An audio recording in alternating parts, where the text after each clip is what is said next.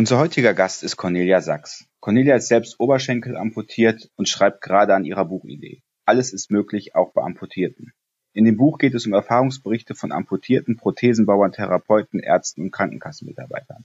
Und wenn auch ihr einen spannenden Erfahrungsbericht mit Cornelia teilen wollt, könnt ihr euch gerne bei ihr melden. Die weiteren Informationen hierzu findet ihr in der Artikelbeschreibung dieser Prothesentalk-Folge. Viel Spaß mit Cornelia und Thomas. Deutschland geht gemeinsam weiter. Herzlich willkommen zum Prothesentalk, dem Podcast von und für Prothesenträger, Angehörige, Orthopädietechniker, Ärzte, Therapeuten und alle, die mit Prothesen im täglichen Leben zu tun haben. Diese Folge wird präsentiert von der Prothesengemeinschaft. Werde jetzt Mitglied unter www.prothesen-gemeinschaft.de oder lade dir die Prothesen-App in deinem App Store herunter. Jetzt aber erstmal viel Spaß mit der aktuellen Folge. Ja, herzlich willkommen zum heutigen Podcast in der Prothesengemeinschaft. Ich darf heute mit der Cornelia Sachs sprechen. Cornelia ist selber Oberschenkel amputiert seit schon vielen Jahren und äh, ich finde es ein sehr, sehr bewegendes Leben bis jetzt gehabt, also ich es mitbekommen habe und da haben wir uns gedacht, das wäre doch mal ein spannendes Gespräch für unsere Prothesengemeinschaft. Herzlich willkommen, liebe Cornelia, vielen Dank, dass du dir heute Morgen die Zeit nimmst, mit mir mal ein bisschen zu plaudern. Ja, herzlichen Dank, dass ich dabei sein darf. Ja, sehr gerne. Da freuen wir uns total drauf. Ähm, ja, ich würde als erstes mal bitten, vielleicht stellst du dich mal kurz den Zuhörern selber vor, weil das ist immer ganz gut, wenn das jeder von sich aus tut. Ja, also ähm, ich hatte 1979 einen Knochentumor und wurde dann 1980 am linken Oberschenkel amputiert. Ähm, und äh, es war eben so, dass ich nach der Diagnose schon ein bisschen Zeit mir genommen habe und dann auch wirklich die Amputation wollte. Also und äh, das ist was, was mich oft beschäftigt hat, wenn ich mit anderen spreche. Das ist ja ein anderer Verlauf, als wenn man ein Trauma hat und einen Unfall. Und ich hatte eben das Gefühl, zu dem Zeitpunkt, wo die Amputation stattgefunden hat, da wollte ich sie, weil da wollte ich aus dem Bett raus und ich wollte das alles äh, einfach hinter mir haben. Ja. Und dann, ja, kann ich gleich weitermachen. Dann war, dann bekam ich gleich eine erste Prothese verpasst. Ähm, ja, habe da mir nicht viel Gedanken gemacht. Ich hab, muss auch sagen, ich habe mich vorher nicht mit Optionen oder so beschäftigt. Und mein Stumpf wurde dann ziemlich schnell blau und hat sehr wehgetan. Und dann bin ich ähm, eben zurück in die Werkstatt und da wurde mir gesagt, ich habe richtig gemessen, da musst du dich halt dran gewöhnen. Und da war ich ziemlich verzweifelt und bekam dann äh, irgendwie eben eine Adresse von einer anderen Werkstatt und dort bekam ich dann eine Prothese, die mir gut gepasst hat. Ja, du hast gerade eben gesagt, äh, ich hatte, ich wollte diese Amputation. Ja.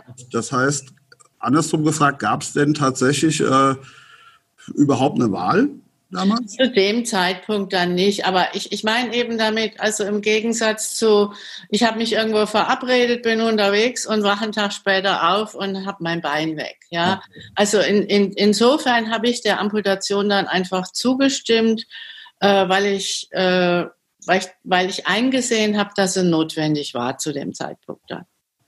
Ja, und du hast ja eben gesagt, es war also die Diagnose wurde gestellt 1979 und ja. ich habe es bei dir auf der Seite gelesen, die ich im Übrigen sehr, sehr interessant finde, deine, deine Seite. Danke. Äh, aber ich denke, da kommen wir bestimmt gleich noch im Laufe des Gesprächs mal drauf zurück. Also 1980 hast du, glaube ich, die ersten Prothesen bekommen, oder habe ich das ja. richtig gelesen? Also in 80 war die Amputation und so drei Wochen danach oder so. Jetzt, äh, und das erste Kniegelenk hatte auch noch ein Gummibändchen. Und wenn ich, darauf wollte ich gerade raus. Wir haben bestimmt auch ein paar jüngere Zuhörer, die sich wahrscheinlich äh, jetzt fragen, ja, mein Gott, was für ein, was für ein Mikroprozessor Kniegelenk gab es denn damals? Wie, wie war das? Damals gab es ein Gummibändchen, das war also hochtechnisch. Und wenn ich ähm, also es ist mir auch passiert, dass ich in der falschen Windrichtung stand und dann hat der Wind den Unterschenkel nach hinten geblasen, äh, geblasen und wie ich einen Schritt machen wollte, war er nicht da. okay. Ja. Ähm, ja. Darf ich fragen, wie alt warst du damals? Äh, ich war damals 26. 26, also wirklich sehr jung. Ja. Und, ähm, ich weiß nicht, wie es dir heute so geht, aber wenn du so schaust, hattest du damals, oder kannst du dich noch daran erinnern, gab es da so irgendeine Strategie deinerseits, also wo du so Vorstellungen gemacht hast, wie du jetzt mit der Situation überhaupt weitermachen willst? Nee, ich, äh, also erstens mal gab's, äh, ich kannte keine Selbsthilfegruppen, ich kannte keine anderen Amputierten. Ich hatte sechs mal 20 Minuten Gehschule. Das war eigentlich alles Training, was ich jemals in meinem Leben äh, dazu erfahren habe. Ähm, und ich war schon ziemlich in Watte dann für ein, zwei Jahre. Also habe ja mich einfach so von Tag zu Tag gehangelt und versucht herauszufinden, wie mein Leben weitergeht. Und das war dann also ziemlich bald danach, dass dann, also ich habe mich im Rücken verspannt und mir hat einfach alles wehgetan auch. Und dann äh, sagte eben eine Freundin zu mir, du brauchst jetzt Eutonie und wie das wahrscheinlich den meisten geht, hatte ich keine Ahnung, was Eutonie ist, aber äh, ich habe dieser Freundin vertraut und es war dann ein Sommerkurs. Das sind also äh, Übungen, ähm, kommt von Eu, ausgeglichen oder angepasst und Tonus, wo ich also das erste Mal am Boden liegend, eben ohne Gleichgewicht oder so, mich auch wieder erfahren konnte. Und das war dann so der Beginn meines Weges durch die verschiedenen äh, Körperarbeitsweisen. Mhm. Und äh, bin dann über, dann über, über Yoga und über Feldenkreis bin ich aber doch zum Ende wieder zur Eutonie zurückgekommen äh, und habe auch das Gefühl, äh, also deswegen war mir das auch wichtig, dass ich die Amputation wollte, weil ich glaube, wenn man so das Trauma im Körper hat, dann will man da auch oft nicht hinschauen. Da ist es viel schwieriger, sich auf den Körper wieder einzulassen. Weil ich aber vorher war sowieso, wie geht das Leben weiter? Geht es überhaupt weiter oder so? Da hatte ich einfach andere Karten. Und äh, mir hat es dann sehr, sehr geholfen, ähm, meinen Körper zu spüren. Und ich habe auch also keine Phantomschmerzen. Oder ich habe, also, oder wenn, dann kriege ich so neuralgische Schmerzen, wenn ich kurz davor bin, krank zu werden oder so, aber ansonsten habe ich keine. Mhm. Und ich habe halt auch gelernt, dann sehr früh hatte ich dann eine ähm, Eutoniepädagogin eben, die mich an den Händen genommen hat, mich hat die Augen zumachen lassen und über verschiedene Materialien geführt hat, eben auch mit der Prothese, um zu lernen, dadurch zu spüren und das wahrzunehmen. Äh, und diese Arbeit, denke ich, hat mir ein ganz gutes Leben beschert. Das ist, äh, ich finde das sehr interessant, denn äh, ja, du weißt es wahrscheinlich. Wir haben uns ja schon des Öfteren mal unterhalten, wir beide. ähm, der, der Satz, den du damals hören musstest von deinem damaligen Techniker, da musste ich eben jetzt mal dran gewöhnen. Ja. Ähm, also mal, leider Gottes ist ja nicht ganz falsch. Ne? Also das, das ist ja, aber dass es blau war, daran musste da, ich mich da, Daran muss man sich nicht gewöhnen. Aber ich denke, ich meine, ich als Zweibeiner kann es eh überhaupt nicht nachvollziehen, wie das sich wohl anfühlt, wenn man in so einem Schaft irgendwie mit seinem Oberschenkel stumpf steckt, was da, was das für ja, Gefühle letzten Endes äh, hervorruft. Ich weiß aber auch von anderen, die sich da etwas mehr mit beschäftigt haben. Ähm, daher kommt dann mein Satz häufig, ja, das ist jetzt äh, dein, das ist quasi wie dein Fuß jetzt. Also das ist dein Kontakt zum Boden, dieses ja. Gefühl, was du jetzt gerade entwickelst, wenn es auch komisch ist oder vielleicht sich auch nicht so toll anfühlt. Ähm, weil häufig stellen wir auch fest, dass, dass ja, ich kann Maße nehmen ähm, und, und kann es halt hundertmal meinem Kunden sagen, dass ich das wohl alles richtig gemacht haben will.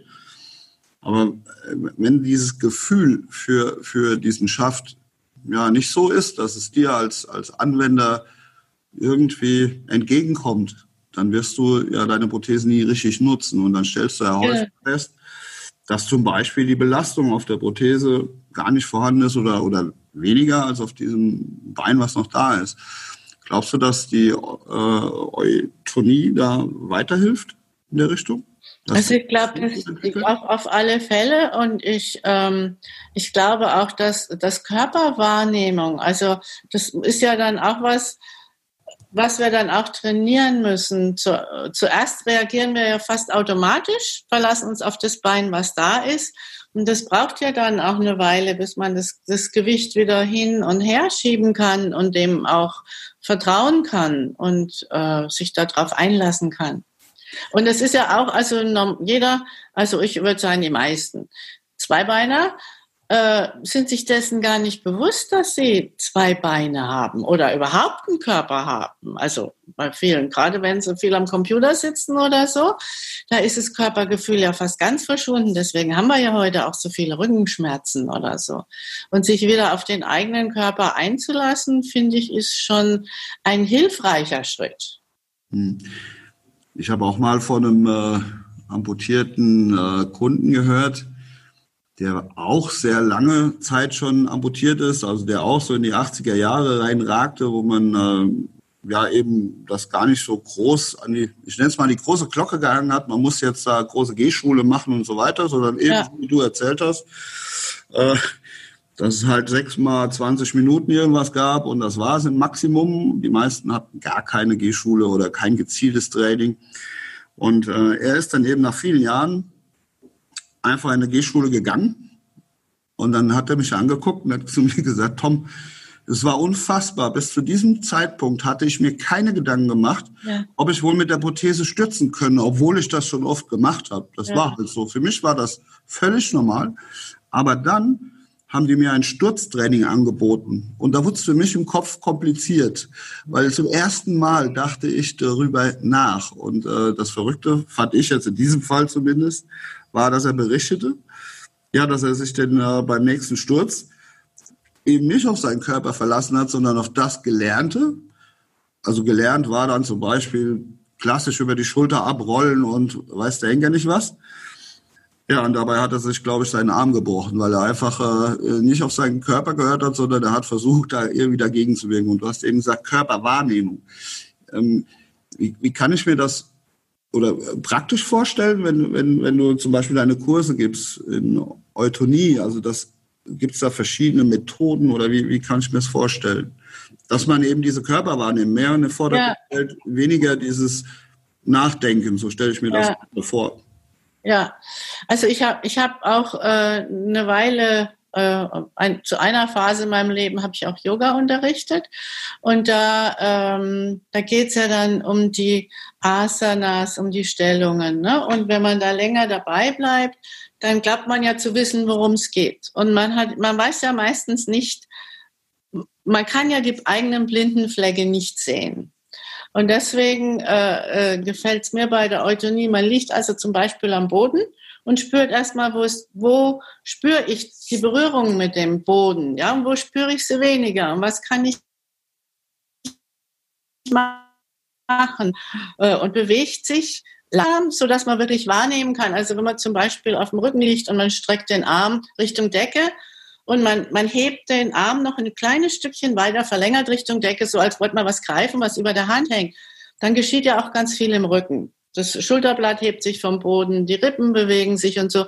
Und diese kleinen Sachen wahrzunehmen und das dann auch im Sitzen zu machen oder im Stehen zu machen äh, und eben oh, so zu erkennen, auch so hängt es zusammen. Ja, und dann gebe ich auch oft Hausaufgaben und sagt, also wenn ihr, wenn ihr nach einem Glas Wasser reicht, Meistens sind wir nur mit unseren Gedanken schon am Ziel und nicht am Weg dorthin. Und wenn wir das eben langsam machen, ähm, dann äh, können wir entdecken, oh, wenn ich äh, mich dabei zurücklehne zum Beispiel, dann komme ich weniger gut ans Wasserglas. Und wir haben ja auch manchmal so Bewegungsmuster, wo wir uns selber in die Quere kommen. Und die kann man eben bei sowas entdecken oder dass, dass man, also auch die Zweibeine haben ein Standbein und ein Spielbein und einfach damit mal umzugehen und das kennenzulernen. Und das ist für mich was anderes, als wenn ich ein vorgegebenes Training absolviere und das, was andere sich ausgedacht haben, übe. Das hat auch seinen Platz. Ja, äh, aber es ist trotzdem was anderes, als wenn ich wirklich bei mir bin und meinem Körper in seinem Zusammenhang in der Bewegung erfahren kann. Also ich, ich finde es hochinteressant. Äh, Und ich muss auch ganz ehrlich gestehen, bevor wir beide uns kennengelernt haben, habe ich noch nie davon gehört. Ja. Gibt es das, gibt's das tatsächlich verbreitet irgendwie in Deutschland? Ja, wir sind ein sehr, sehr, sehr kleiner Berufsverband. Okay. Äh, und äh, es geht vielen Körperarbeitsrichtungen inzwischen so als auch größeren, als wir jetzt sind, auch mit mehreren tausend Mitgliedern, dass sie alle sich überlegen, ob sie noch so weiter existieren können.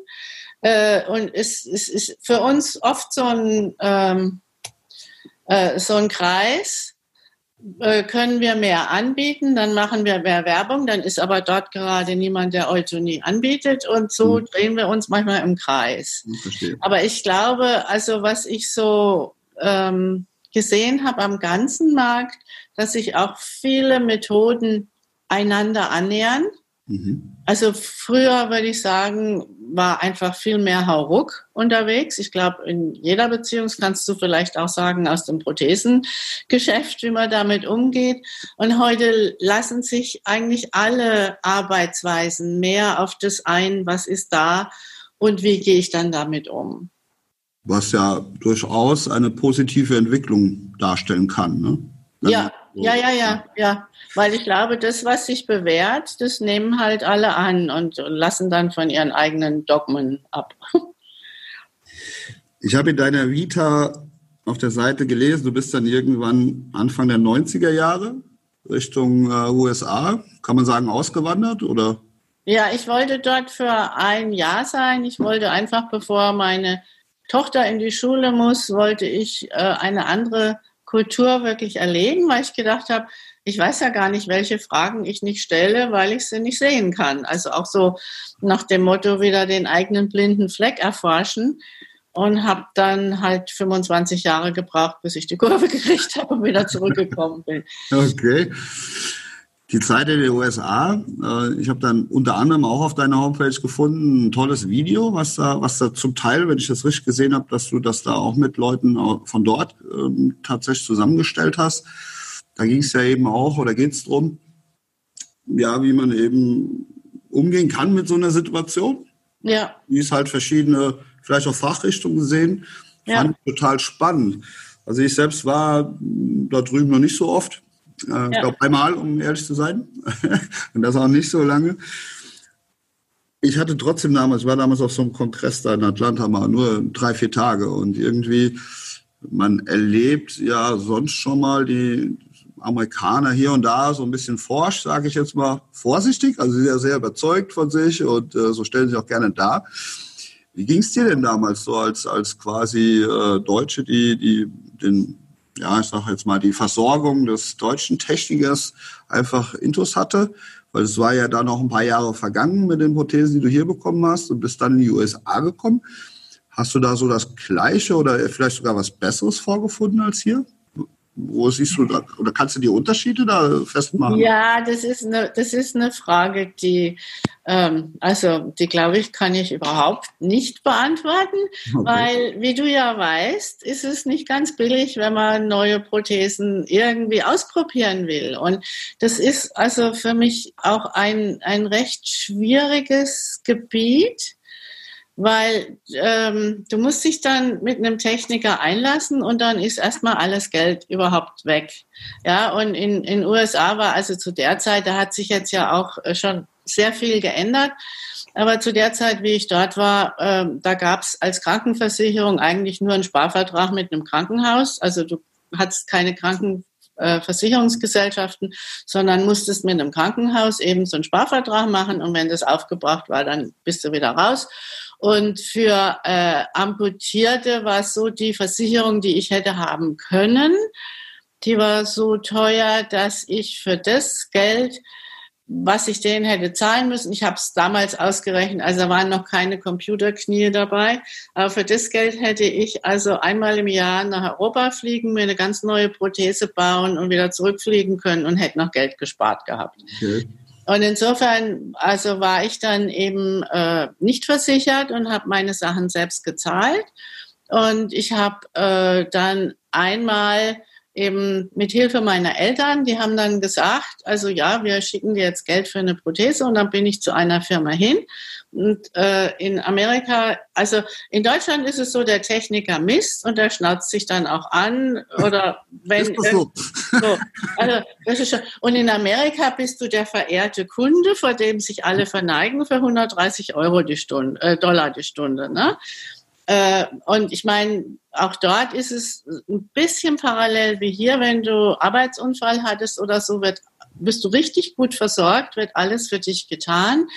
Und für diejenigen, die nicht in die Kategorie fallen, ist es in Amerika richtig schwierig. Also ich kannte auch eine Frau, die hatte eine Unterschenkelprothese und hatte dafür die zweite Hypothek auf ihrem Haus. Hm. Ja, und äh, das ist ja auch das, ich habe dann mit dieser Prothesenfirma habe gesagt, das ist mein Geld, könnt ihr mir dafür was bauen? Die haben gesagt, ja. Und nach drei Jahren mit denen rummurksen, also die haben dann nicht weiter berechnet, äh, äh, habe ich dann gesagt, ich äh, investiere keine Zeit mehr hier rein, weil ich mit dem Ding einfach immer noch hingeflogen bin. Und da war ich so frustriert, dass ich irgendwas machen musste mit dem Frust. Und daraus ist dann, habe ich angefangen zu filmen. Also das war 1995, 96. Und weil ich gedacht habe, es kann doch nicht sein, dass ich so anspruchsvoll bin. Man sucht ja oft dann auch einen Fehler bei sich selber, ne, wenn es nicht geht. Und dann habe ich gedacht, es kann doch nicht sein, dass ich so anspruchsvoll bin, dass ich nur jetzt immer nach Europa fliegen muss.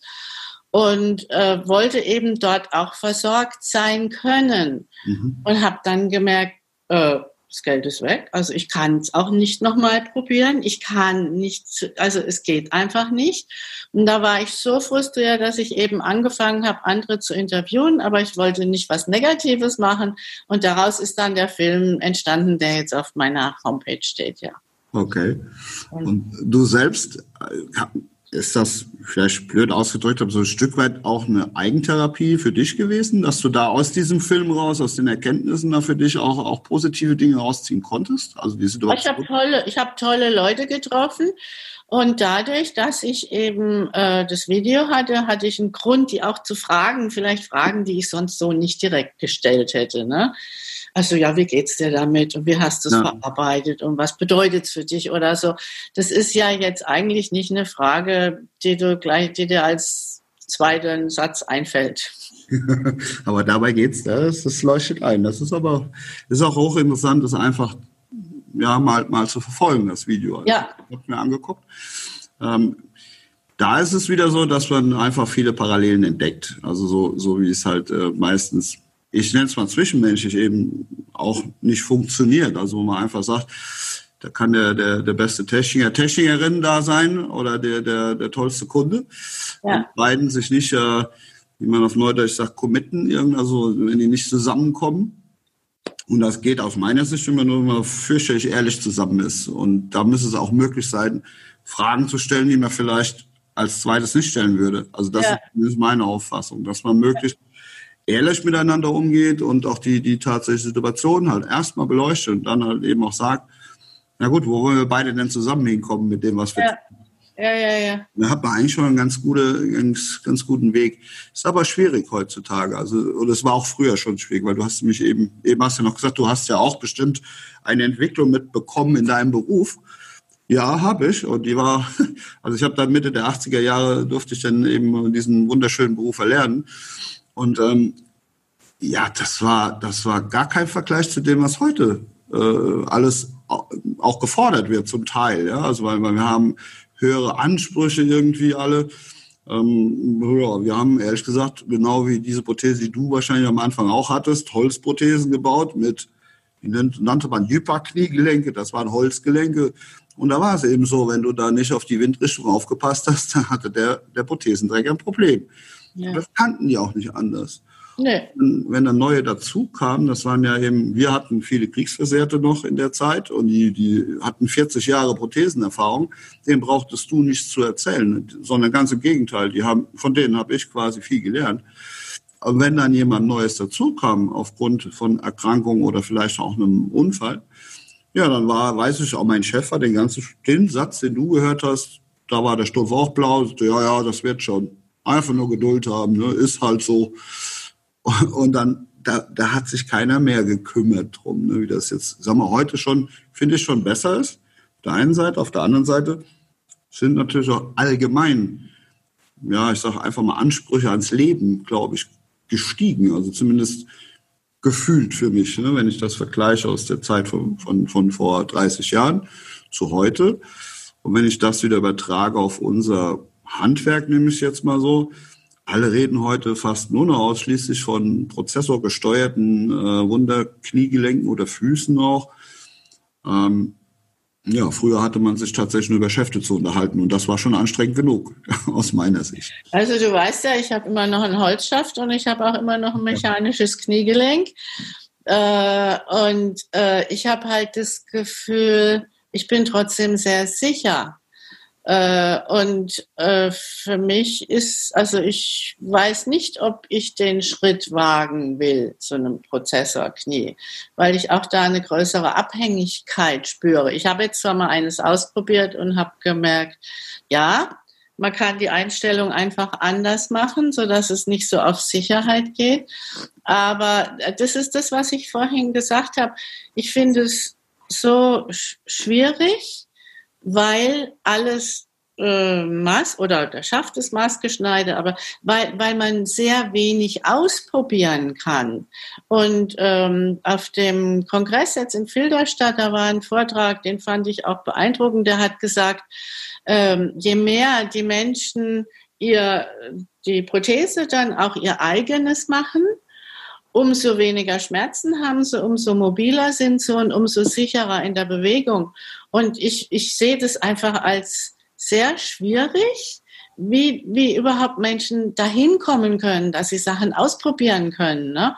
Und was ich toll finde, dass also heute, also durch das, was ihr jetzt macht, aber auch so insgesamt diese, dieses Bewusstwerden, Ärzte, Physios und Orthopädietechniker müssen zusammenarbeiten und ein Netz äh, aufbauen, in dem der Amputierte dann aufgefangen werden kann.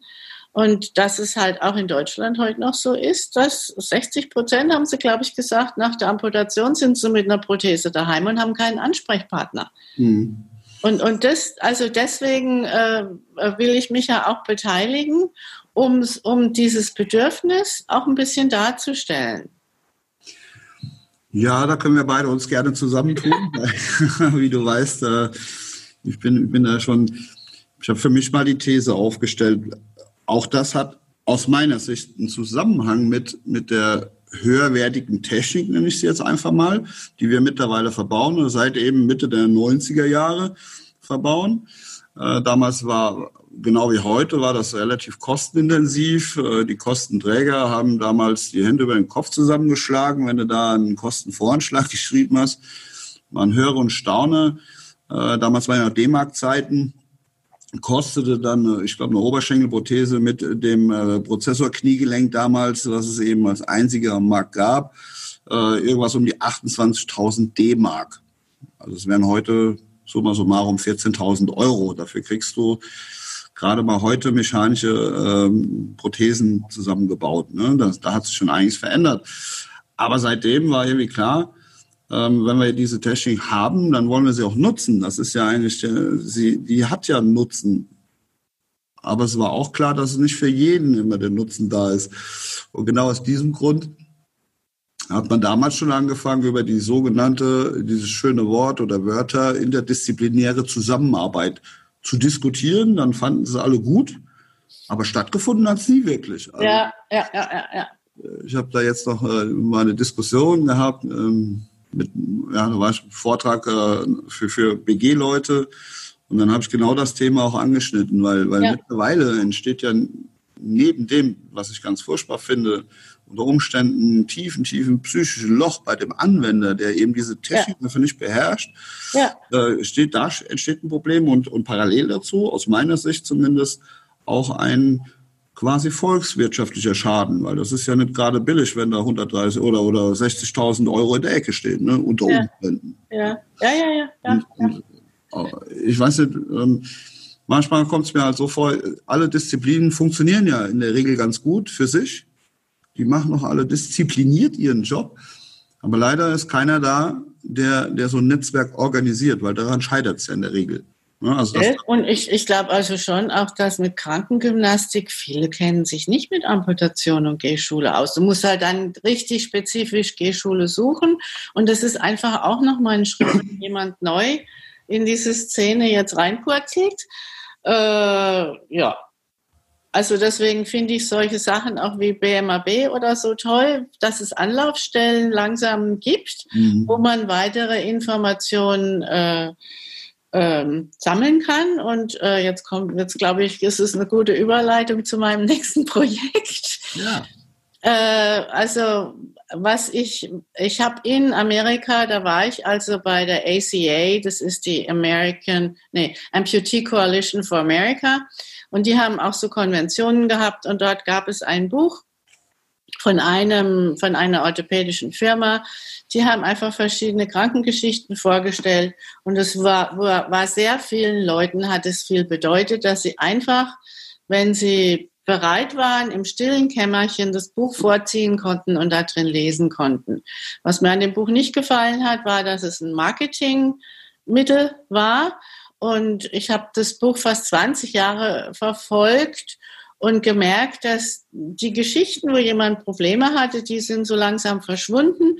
Und die Geschichten, wo diese Firma angepriesen wurde, die wurden immer mehr. Und da habe ich gemerkt, ähm, mir geht's um was anderes. Und diejenigen, die sich sportlich betätigen, können sich da auch darstellen, weil wir sind ja in einer Leistungsgesellschaft und wenn jemand irgendeine Leistung erbringt, dann bekommen wir dafür Anerkennung.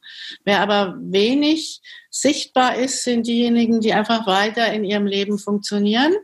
Und aus dem Grund möchte ich also ein ähnliches Buch ähm, anbieten. Ich sammle Geschichten von Menschen, die ähm, ihren Alltag bewältigen, ohne jetzt Helden zu sein. Weil ich denke, ähm, ich habe es auch erlebt, eine meiner Bekannten, die amputiert ist, die hat also sehr starke Phantomschmerzen gehabt und hat diese Schmerzen mit sportlicher Betätigung immer in Schach halten können. Mhm. Ja, sobald sie dann auf dem Skiern stand, und, ah, da ging es ihr gut.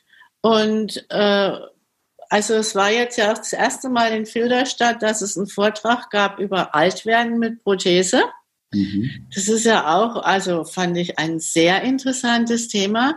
Und bei dieser Freundin ist es eben so, die hat nie gelernt, in der Entspannung mit den Schmerzen umzugehen, sondern immer nur durch die Ablenkung und die enorme Aktivität. Und wenn man so mit Schmerzen umgeht, dann ist man irgendwann mal äh, am Ende einer Sackgasse. Und wenn sie sich jetzt entspannen will, hat sie wahnsinnige Schmerzen. Und äh, ich, also ich finde es toll, wenn Leute sich sportlich betätigen. Aber ich finde, es sollte auch Aufmerksamkeit bekommen, wenn jemand ganz normal und fröhlich seinen Alltag damit bewältigen kann und eben nicht sportlich heraussticht. Und wie gehen die um mit Schmerzen oder mit der Eingewöhnung zur Prothese oder so? Weil mir hat es sehr geholfen, im Austausch mit anderen Geschichten zu hören und dann zu sagen, oh, auf die Idee bin ich noch gar nicht gekommen. Das kann ich ja auch mal ausprobieren. Mhm. Und es ist halt so, dass Amputierte untereinander haben eine andere Glaubwürdigkeit, als wenn mir jemand, egal wie lang er was auch immer macht, was sagt. Aber wenn ich dann nachfragen kann, äh, und die Person hat es in ihrem eigenen Körper erlebt, dann hat es eine andere Gültigkeit. Du hast ja eben BMAB erwähnt. Da ja. Nochmal zur Erklärung. Ja, ja danke. Das, das, ist halt ganz, das ist ja der Bundesverband für Menschen mit Arm- und Beinamputation. Ja, ja, danke. Das, das finde ich, äh, finde ich auch gut, dass das überhaupt mal irgendwie stattfindet. Es gibt es jetzt seit zehn Jahren. Ja. Und ähm, es gibt ja diverse Selbsthilfegruppen, die sich ja. halt in verschiedenster Art und Weise irgendwie versuchen, ja. ja. zu integrieren oder Dinge zu tun, ja. um, um die Mitglieder zu stärken, wie auch immer. Und quasi so der Dachverband, so kann man das sagen. Ne? Ja. Und ja, das andere, was du eben gesagt hast, fand ich auch wieder total spannend, weil das erlebst du auch in, in unserem, logischerweise in unserem Alltag, ähm, mit der Prothese zu altern. Also genau wie der Zweibeiner, der ja auch nicht jünger wird, ja. hast du halt schon die Leute, die ja wirklich seit vielen, vielen Jahrzehnten amputiert sind. Und dann, dann, dann kommt schon mal ein Spruch von mir, wenn, wenn, wenn derjenige oder diejenige mal, wo ich sage, ja, mal ein hohes Niveau, im zarten Alter von 85 von mir aus dann irgendwann feststellt, ich kann nicht mehr so wie früher die fünf Kilometer gehen. Das konnte ich doch immer. Ja. Und dann äh, kommt der Spruch immer von mir, schau mal bei dir auf dem Tacho, wie viele Kilometer drauf sind. Dann, äh, ja. dann entspannt sich das meistens, aber das, das ist, äh, weil wir eben ganz am Anfang von Körperwahrnehmung gesprochen haben, ist auch ein Teil davon. Ne? Ja. Ja, ja, ja. Wenn Körper wahrnehmen muss, so wie es halt ist. Ja, da, da komme ich ja nicht weiter, indem ich halt jetzt an der Prothese rumbastel. Und deswegen ist mein, mein Restkörper ja immer noch ein bisschen älter als vorher. Ne? ja, und ich habe langsam ein bisschen weniger Kraft. Ja. Ja, ja, ja, ja. Ja, aber deswegen suche ich eben Geschichten von Leuten. Also es ist jetzt gerade Dezember 2019. Mhm. Ähm, und äh, also bis Januar möchte ich von denjenigen, die da mitmachen wollen, gehört haben, und bis Ende März hätte ich dann gerne die schriftlichen Beiträge, so dass wir vielleicht, also wir haben jetzt noch keinen Verlag. Ähm, äh, äh, eventuell wird es im Selbstverlag gemacht. Es ist also kein finanzielles Interesse dahinter. Wir wollen die Druckkosten für äh, äh hoffentlich über Aktion Mensch decken mhm. lassen. Ähm, und äh, also ich habe auch schon, und also wenn es einen Überschuss gibt, dann wird er als Spende gehen an den Bundesverband für Menschen mit Arm- und Beinamputation. Ähm, und wenn es einen Verlag, wenn wir einen Verlag finden, wäre das toll. Ansonsten wird es wahrscheinlich erst im Selbstverlag herauskommen und dann wird man sehen, wie viel Interesse dafür besteht. Also ich habe schon einige Buchbestellungen bekommen und habe dann aber gesagt, nee, nee, nee, nee, nee, ihr müsst erst mal helfen, das Buch zu schreiben. Also bitte schreibt mir. Aber es ist klar, ich glaube, es wird Interesse finden.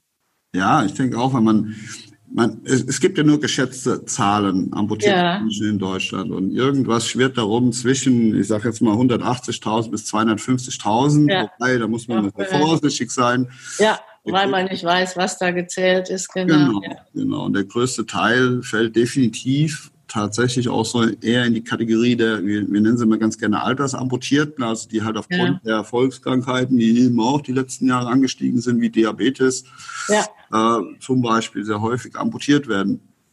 Ähm, da wäre es halt wirklich spannend, wenn auch aus diesem Bereich Erfahrungen in deinem Buch stattfinden, weil ich glaube, ja. das würde echt helfen, weil da, da ist ja jeder irgendwie total, also wir sind sowieso alle Individualisten, da, sowieso, jeder Mensch ist äh, ein, ein Unikum letzten Endes.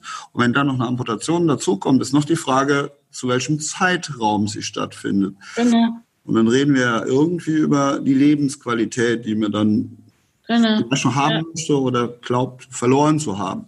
Ja. Wenn ich dich heute so, wenn du das Revue passieren lässt, deine, deine Lebensqualität, also ich, ich schätze dich so ein, dass du die, die toll findest, weil man sieht ja einfach, was du draus gemacht hast. Ne? Du hast äh, eben selber gesagt, ich wollte meinen Horizont erweitern. Das hast du einfach getan und zwar trotz Amputation, wohlweislich. Ja. Wenn man heute zurückdenkt, das ist passiert in, in einem jungen Alter, wo ja. man die Zukunft ja noch vor sich hat. Ähm, ja. Das heute, wenn du so eine lange Brücke schlägst, eben auch auf das Buch bezogen, weil das ist bestimmt auch eine ganz interessante Erfahrungen, die dann halt auch vielleicht andere teilen können mit dir. Wie siehst du es heute, wenn du deine Lebensqualität irgendwie einschätzen würdest oder beschreiben würdest? Wie geht es dir heute? Also durch die Amputation hat sich mein Leben verändert. Ähm, und ich würde einfach sagen, der Fokus hat sich total verschoben. Ja, äh, und ich, ähm, also ich, und ich hatte, damals hatte ich dann gedacht, ich bin geheilt, wenn ich das tun kann, was ich tun möchte. Und habe dann auch, also ich habe zum Beispiel, war ich 18 Jahre lang ähm, in einer chinesischen Kampfsportschule und habe Tai Chi gemacht, weil ich fand es, äh, also für mich war nie so äh, langlaufen oder weit gehen, aber Bewegungsherausforderungen fand ich sehr spannend. Und ich habe, äh, wenn ich irgendwas nicht machen konnte, dann habe ich mich mit mir hingesetzt und habe gesagt, würdest du das machen wollen, mit zwei Beinen? Und wenn die Antwort ja war, dann habe ich irgendeinen Weg gefunden, wie ich es vielleicht ein bisschen anders, aber doch machen konnte. Und wenn die Antwort nee war, dann war es ja auch eine gute Ausrede.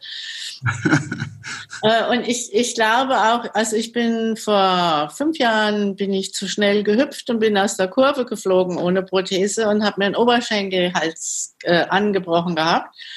Und damals habe ich gedacht, ja, komme ich aus dem Rollstuhl wieder raus und habe mich halt auch damit befasst, was kann ich dann jetzt noch machen. Also Leben kann ja auf so vielen Ebenen stattfinden. Und für mich ist das Wichtigste, wenn man äh, also nicht unter zu vielen Schmerzen leidet, natürlich, äh, aber auch also wenn man was verfolgen kann, was einem interessiert und was von Interesse ist und sich an Sachen freuen kann, dann ist es doch gut. Dann lohnt es sich auch mal den einen Schritt mehr zu machen, als man eigentlich möchte? Ja.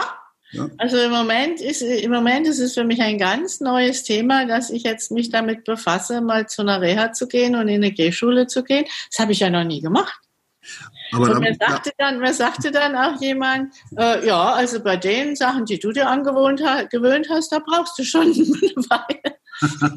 naja, aber ich meine, auf der anderen Seite kommst du ja ganz prima irgendwie von A nach B durch dein Leben. Ne? Also das muss man, das ist ja auch genau. Schon, aber mir wird bewusst, dass durch das, äh, also das, das hinkende Laufen auch so ein öko unökonomisches Laufen ist, mit ja. dem ich mehr Kraft verschwende. Und jetzt, wo ich so merke, dass ich langsam weniger Kraft habe, äh, wird es wichtiger.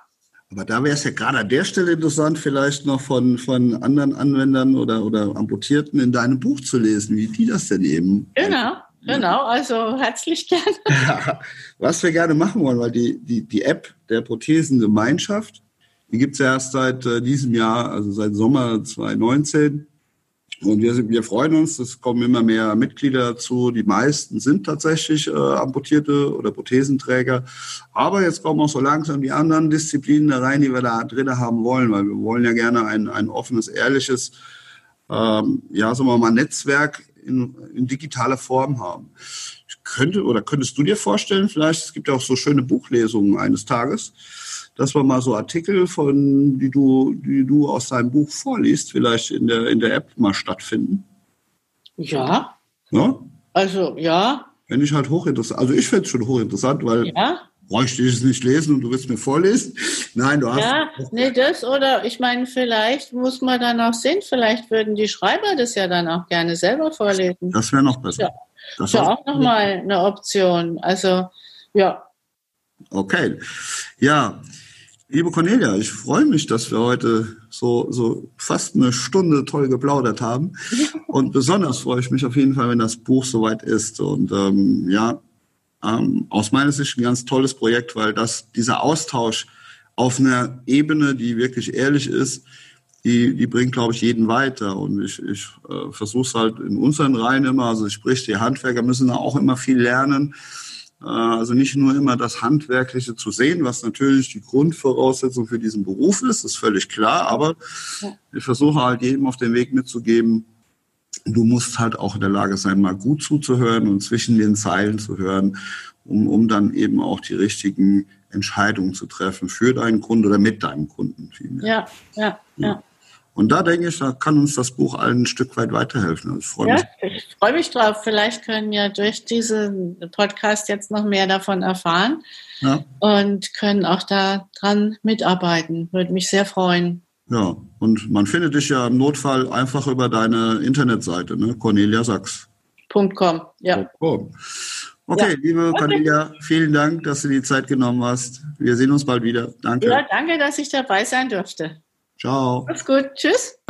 Vielen Dank, dass du wieder mit dabei warst. Die Folge wurde präsentiert von der Prothesengemeinschaft. Bewerte diesen Podcast und empfehle ihn deinen Freunden und Bekannten. Aber schalte vor allem auch nächste Woche wieder ein zu einer neuen Folge des Prothesentalks.